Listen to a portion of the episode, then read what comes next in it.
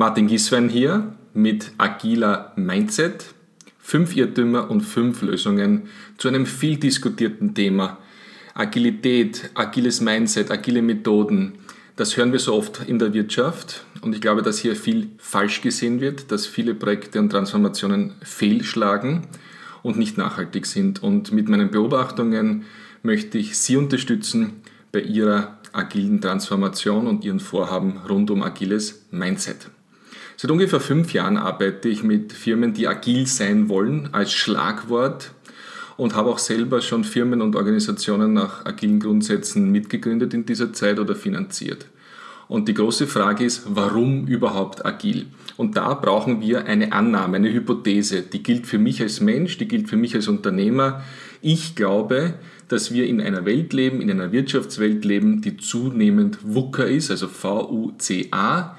Was heißt das? Das ist jeweils ein Buchstabe für ein Wort. V für veränderlich, neue Spieler, äh, neue Anbieter, Früher gab es Banken und Ölfirmen, die die wichtigsten Firmen waren. Heute sind Social Media und Online-Werbefirmen, die äh, das größte Kapital binden. U für unsicher. Hm, die Geschäftsmodelle funktionieren nicht mehr. Das, was Jahrhunderte gegolten hat, funktioniert nicht mehr in der Internetwirtschaft. Wir verstehen nicht mehr die Plattformen wie Airbnb, Uber, Amazon. Ähm, und wir überlegen uns immer, gibt es einen Disruptor, gibt es jemanden, der unser Geschäft in unserer Branche grundlegend verändert in den nächsten Jahren. VUCA, da ist auch ein C drinnen für chaotisch oder komplex. Ähm, wir haben immer mehr Daten, aber wir können trotzdem nicht bessere Forecasts machen. Wir können den Forecast für das nächste Quartal nicht halten. Wir sind nicht Herr oder Frau über die Daten, die eigentlich zur Verfügung stehen. A, das letzte der letzte Buchstabe und das letzte Wort, ambivalent. Ähm, Kunden können heute Fan ihres Produktes sein und morgen starten sie schon, weil sie ein negatives Erlebnis mit ihrem Kundenservice gehabt haben, einen Shitstorm gegen ihre Firma. Und gegen dieses VUCA gibt es eigentlich nur ein Gegenwort, das auch vier Buchstaben hat, nämlich A-G-I-L, agil. Wofür steht dieses Agil? Wofür steht diese Annahme, wie wir die Lösung machen können zu der VUCA-Welt? Agil steht für A, anpassungsfähig, für G, genau. Alle Entscheidungen basieren auf Daten statt Entscheidungen aus vergangenen Erfahrungen, die heute nicht mehr hundertprozentig Gültigkeit haben. I für innovativ, mit den Gewinnen von heute müssen wir die Produkte von morgen erfinden und zwar mit unseren Kunden gemeinsam bauen, damit wir die Akzeptanz haben für den Vertrieb genau dieser Produkte. Und der letzte Buchstabe L für das Wort Leadership oder auch gestalterisch agieren wir müssen unsere Branche weiterentwickeln. Wir dürfen nicht das nächste Nokia oder Kodak sein, das, obwohl es gesehen wurde, dass sich Geschäftsmodelle verändern, man weiter festgehalten hat an den Mustern der letzten 15 oder 50 Jahre. Das heißt, ich gehe mit dieser Annahme hinein. Wenn Sie diese Annahme nicht haben, wenn Sie sagen, also unser Geschäft wird die nächsten 50 Jahre weiterhin so sein, dann brauchen Sie auch nicht agil sein. Ähm, oder vielleicht sind Sie sowieso agil, indem Sie sich kontinuierlich anpassen, dann brauchen Sie sich mit dem Thema nicht beschäftigen. Für alle anderen, die das Gefühl haben, dass hier eine Veränderung stattfindet und die Sie gestalten wollen, für die würde ich sagen, gehen wir durch die fünf Punkte schnell durch. Nummer eins, Agil ist nicht ein Allerheilmittel, ein Allheilmittel. Agil heißt nicht, dass wir den Schalter umlegen und plötzlich sind alle im Unternehmen agil. Das funktioniert nicht. Ganz im Gegenteil. Wir brauchen auch, sagen wir mal, das Gegenteil von den agilen Mitarbeitern und den agilen Führungskräften.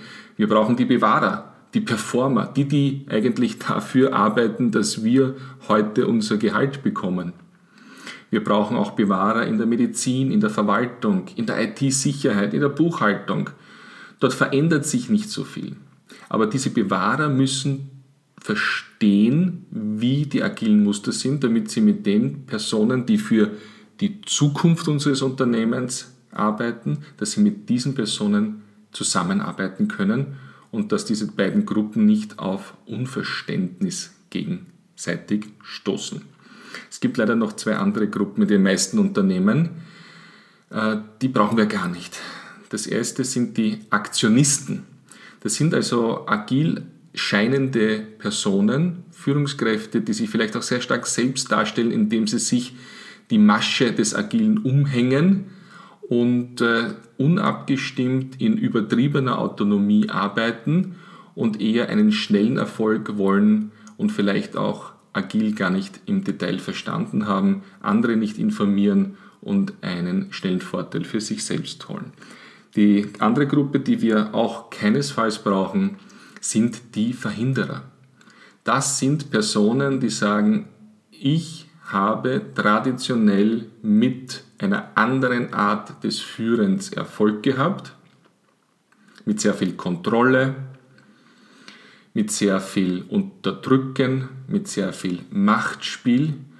Und ich bleibe in dieser Rolle, vielleicht auch noch die fünf oder zehn Jahre, die mir noch verbleiben, bis ich dann in die Pension gehe.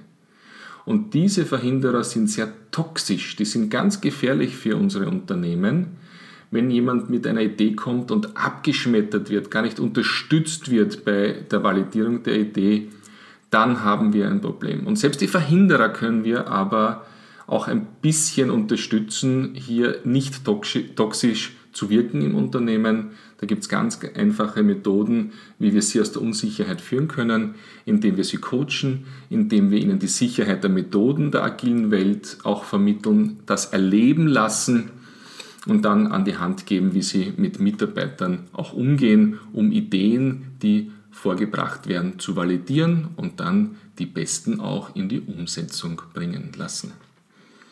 Überlegen Sie sich zu diesem Punkt 1, agil ist kein Allheilmittel, überlegen Sie sich, wie viele Bewahrer brauche ich im Unternehmen, wie viele agile Führungskräfte will ich haben? Und überlegen Sie sich, wie Sie hier die agilen bonifizieren, die Bewahrer unterstützen in größter Wertschätzung, wie dieser Prozentsatz aussieht, heute und in Zukunft. Denn das ist gleichzeitig die Vorgabe für Ihre Kompetenzentwicklung, für Ihr Recruiting, für die Karrierepläne Ihrer Mitarbeiter im Unternehmen. Zweiter großer Punkt. Agiler Mindset kann nicht von oben befohlen werden. Das geht nicht top-down. Ich erlebe das aber in ganz vielen Firmen, wenn die Top-Führungskraft sagt, es ist wichtig, dass wir agil sind in unserer Branche, darum sind wir es jetzt. Wir wollen ein agiles Unternehmen sein und jeder soll das machen. Das ist genauso erfolgsversprechend wie im Privatleben Aufforderungen wie seien Sie jetzt spontan, jetzt, jetzt spontan oder, um ein bisschen das verrückt auszudrücken, seien Sie verliebt. Das funktioniert nicht. Auch der agile Mindset braucht Zeit, um zu wachsen. Und das allererste, was eine Führungskraft braucht, um agiler zu sein, eine agilere Denkart zu haben, ist ein klares Verständnis, was bringt das mir persönlich? Welchen Nutzen habe ich? Wird dadurch meine Arbeit leichter? Kann ich dadurch besser führen? Kann ich dadurch meine Ziele besser erreichen? Und werde ich dafür auch belohnt? Achtung, in unseren Unternehmen gibt es ganz selten eine Belohnung für Innovation, eine Belohnung für es anders machen, eine Belohnung, ein Risiko einzugehen. Es gibt kaum eine Belohnung, etwas einzusetzen, was nicht heute Umsatz bringt, sondern vielleicht erst nächstes Jahr oder in drei Jahren. Unternehmen wie Google und andere, auch sehr viele Startups, versuchen Bonifikationssysteme einzusetzen, die leichter Innovation ermöglichen und auch belohnen. Eines dieser Methoden ist OKR, Objectives and Key Results. Schnell ausgedrückt bedeutet das, dass sich Führungskraft und Team und Einzelpersonen monatlich zusammensetzen, um zu sagen, was haben wir erreicht, müssen wir unsere Ziele verändern, müssen wir agil einen nächsten Schritt gehen. Das bedeutet nicht, dass Ziele aufgeweicht werden, sondern dass sie veränderbar sind und dass aus der Vielzahl der Ziele eine Richtschnur entsteht, ein Alignment entlang dessen die Teams, die Einzelpersonen autonom arbeiten können. Sicherheit für die Mitarbeiter, Klarheit für die Führungskraft, Zielerreichung fürs Unternehmen. Zu diesem Punkt 2, agiler Mindset ist nicht top-down befehlbar. Eine Beobachtung aus einigen Unternehmen, sie beleidigen viele, die schon agil sind, wenn sie sagen, ab jetzt sind wir agil, ihr müsst euch ändern. Ganz viele unternehmerisch handelnde Bereichsleiterinnen, Bereichsleiter, Teamleader sind schon agil, ohne dass sie es vielleicht so nennen, ganz einfach von der Natur her oder von der Erfahrung. Vielleicht sind sie diesen Weg schon gegangen. Die müssen sie mitnehmen. Das sind ihre agilen Ambassadore, das sind ihre Botschafter, das sind ihre Testimonials, die beweisen, dass es Vorteile fürs Unternehmen hat. Also nicht über einen Kamm scheren, sondern ganz genau die herauspicken am Anfang, die in dieser Art und Weise schon arbeiten. Dritter Irrtum und äh, ein Riesenthema leider Gottes in der oberflächlichen Diskussion. Wir brauchen eine Fehlerkultur. Wir müssen Fehler zulassen. Man geht dann so weit wie fail fast und sagt den Satz nicht fertig. Es geht darum, möglichst frühzeitig zu erkennen, dass man einen Fehler gemacht hat. Es geht nicht darum, schnell zu, zu einem Fehler zu kommen. Und es geht bitte auch nicht darum, einen Fehler zu produzieren. Wir wollen keine Fehler in unseren Organisationen. Wir wollen, dass es funktioniert. Wir wollen, dass das Ergebnis eintritt, das wir uns vorgenommen haben.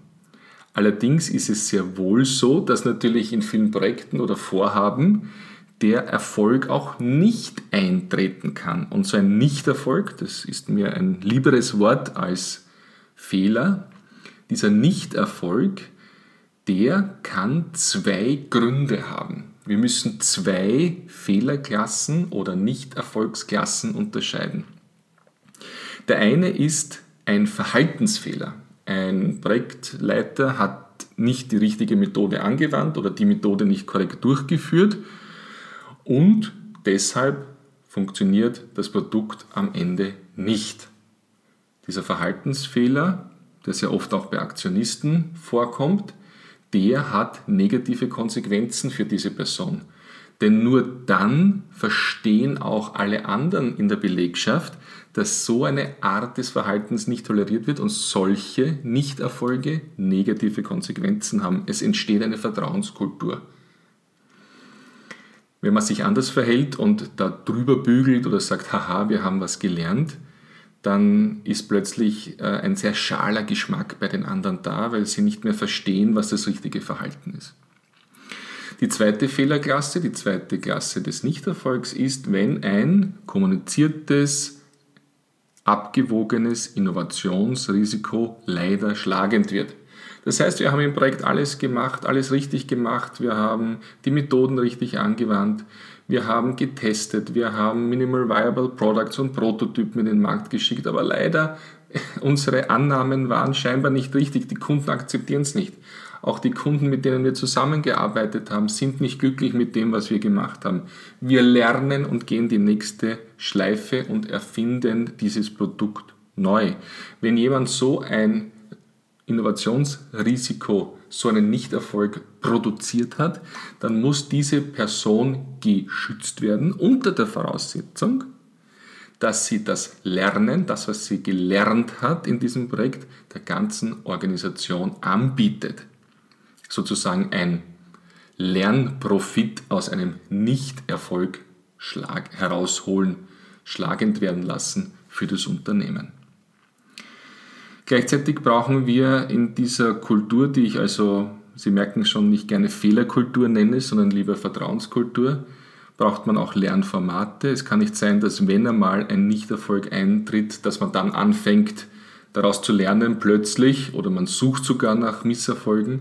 Es geht darum, dass etablierte, regelmäßige Lernformate in Form von Meetings, Videos, E-Mail, Zusammenfassungen, Worst-Case-Beschreibungen, wie auch immer, dass das ein Teil ihres normalen Rhythmus im Unternehmen ist.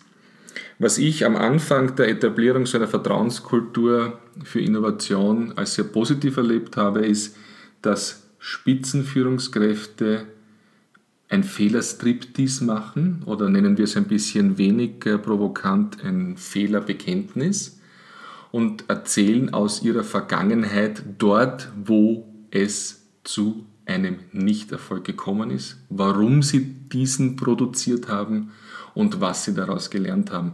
Wenn das in einem ganz äh, ehrlichen und tiefen Verständnis passiert, ähm, merke ich immer wieder in den Gesichtern und dann später im Verhalten, da geht was auf, da ist plötzlich ein Verständnis da und sie haben eine Chance, ein agiles Mindset in einer Vertrauenskultur anfangen zu lassen zu wachsen. Vierter Irrtum bzw. vierte Lösung gleichzeitig. Es geht nicht um Delegieren, die anderen sollen machen. Es geht auch nicht um Empowerment. Ich werde dich schon unterstützen mit deinem Projekt, liebes Team. Macht das in Scrum und ich helfe euch, wenn ihr was braucht. Also es geht noch einen Schritt weiter und das ist Ownership. Das Team oder die Person, die in agiler Manier, im agilen Mindset ein Projekt, eine Aufgabe, ein Vorhaben, eine Initiative übernimmt, die muss mit Herz und Hirn diesen Auftrag übernehmen. Die muss, muss diesen Auftrag zum eigenen Auftrag machen. Sie müssen diesen Auftrag ownen. Jocko äh, Willink hat es sehr gut beschrieben in seinem Buch, kann ich sehr empfehlen. Das heißt auch hier wieder 180 Grad Denke. Nicht ich lasse los und unterstütze dich, sondern du sagst mir, dass du etwas übernimmst. Und dann kommen wir ganz nah zu dem, was wir uns eigentlich wünschen bei unseren Mitarbeitern und Führungskräften, bei unserem mittleren Management, dass diese Personen in vollster Eigenverantwortung unternehmerisch Aufgaben übernehmen und als ihren Ethos sehen, die Erledigung dieser Aufgabe. Ich habe das im Großen auch erlebt, äh, zum Beispiel bei der Firma Tele, ähm, die ungefähr 80 Personen äh, hat in der Belegschaft und ausschließlich autonom organisiert ist in Kreisen, also in einem Produktkreis und in einem Marketing- und Vertriebskreis. Und diese Personen so autonom trainiert sind und so gut abgestimmt sind mit den anderen Kreisen, dass sie wirklich über welche Produkte, welche Kunden, welche Expansionen, welche Länder wir gehen wir an, bis hin zum Gehalt in Autonomie gemeinsam ohne Chef und ohne Chefin abstimmen und agieren. Das ist äh, agiles Mindset in seiner Reihenform. Ähm, und das ist etwas, was ganz schwer zu erreichen ist, aber es ist gleichzeitig nur erreichbar, wenn wir nicht über Delegieren im klassischen, im alten Sinn nachdenken, sondern die Übertragung von Ownership. Und das führt so weit, dass äh, ja, eine Gruppe beschlossen hat, in der Abwesenheit des handelsrechtlichen Geschäftsführers, den es in dieser Firma immer noch gibt, dass sie nach USA expandieren, haben das durchgerechnet, haben das für gut befunden, haben sich abgestimmt. Und der handelsrechtliche Geschäftsführer, der nach unserem System natürlich auch haftungsmäßig drinnen hängt, hat sagen müssen, ja, ihr habt es so entschlossen, ihr habt es so bestimmt, darum werden wir es so tun. Wir kennen aber auch wesentlich weniger extreme Situationen im, im, im Ownership, wenn Sie sich heute die Oberfläche der Amazon-Seite auf Ihrem Computer oder Spotify als App ansehen, dann ist jeder kleine Button, jede kleine Anzeige, jedes kleine Funktionalitätchen ist ein Mikroservice. Das heißt also, die Firmen Amazon oder Spotify hat jede Funktion, zum Beispiel den Kaufknopf oder den Warenkorb oder das Abspielen eines Liedes als ein Mikroservice definiert. Und es gibt ein Team, die ownen, denen gehört das. Und die können unterschiedliche Funktionalitäten ändern, sie können neue Releases machen, müssen nur sich an die Standards halten und müssen das allen anderen Teams in den elektronischen Systemen klar machen, dass jetzt hier eine Änderung ist. Und so schafft es Amazon wirklich im Sekundentakt in der Großzahl ihrer Services eigentlich neue Releases zu fahren. Wir merken nichts davon, der Service wird aber immer besser und besser. Das ist ein sehr äh, anderes Beispiel als das von Taylor, wenn es darum geht, Ownership zu beweisen. Der fünfte Punkt, ähm, im Bereich des agilen Mindsets ist die leider Wahrheit, es ist kein Sprint. Einen agilen Mindset zu generieren ist kein Sprint. Es ist ein Marathon. Und gerade im Agilen, wo ja auch das Wort Sprint ein ganz ein zentraler Begriff ist im Scrum, in der Methode Scrum, äh, ist es wirklich wichtig, von Anfang an sich einzugestehen, das wird ein Marathon. Ich sehe erste Effekte, wenn eine größere Organisation mehr Agilität, mehr agilen Mindset einführt und wachsen lässt, sehe ich nach einem Jahr Erfolge, die ersten Erfolge. Das heißt aber noch lange nicht, dass man angekommen ist. Das heißt also, wir müssen uns heute überlegen, äh, halten wir den Wunsch nach Agilität, die Unterstützung von agilen Mindset, halten wir das durch? Denn ganz schlimm ist es, wenn man nach einem, nach zwei Jahren sagt, ah, wir haben ein neues Buzzword, wir haben eine neue Methode, wir sprechen jetzt über andere Dinge und Agilität ist nicht mehr im Vordergrund. Dann verletzen sie wieder die Vertrauenskultur, dann sagen die Leute, mein Gott, das nächste müssen wir auch nicht tun, weil in zwei Jahren kommt ja der nächste Trend, dem wir folgen. Das heißt also, dass es auch ganz wichtig ist, sich zu überlegen, will ich eine große Organisation als Ganzes in die Agilität führen? Das nennt man Agile at Scale. Das hat die Firma, also die Bank Inc die Inc. aus äh, die ING, so muss ich richtig sagen, aus Holland und in anderen Niederlassungen äh, gemacht.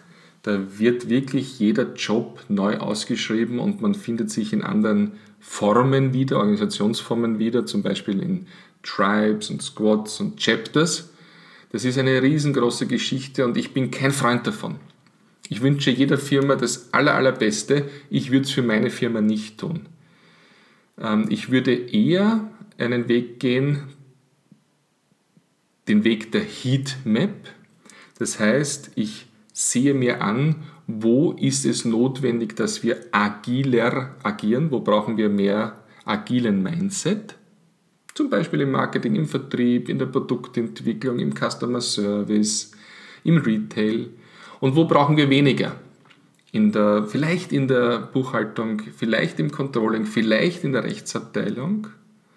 Und dann fangen wir dort an, wo der Schuh am meisten drückt, dort, wo die Anforderungen und die Gefahren am größten sind, sich einem Disruptor auszuliefern, lernen dort, wie es uns gelingt, agiler zu werden, mit all den anderen Punkten, die ich heute erwähnt habe. Und dann können wir das ausweiten. Wie gesagt, Bitte aber die Abteilungen, die weniger dem agilen Mindset hier ausgesetzt werden, die muss man mitnehmen, denen muss man erklären, was da drüben im Vertrieb ähm, gerade passiert und warum das so ist, damit die Schnittstelle zwischen einer eher bewahrenden Organisationseinheit und einer eher agilen Organisationseinheit, dass diese Schnittstelle funktioniert und dass beide Seiten wissen, was hier los ist.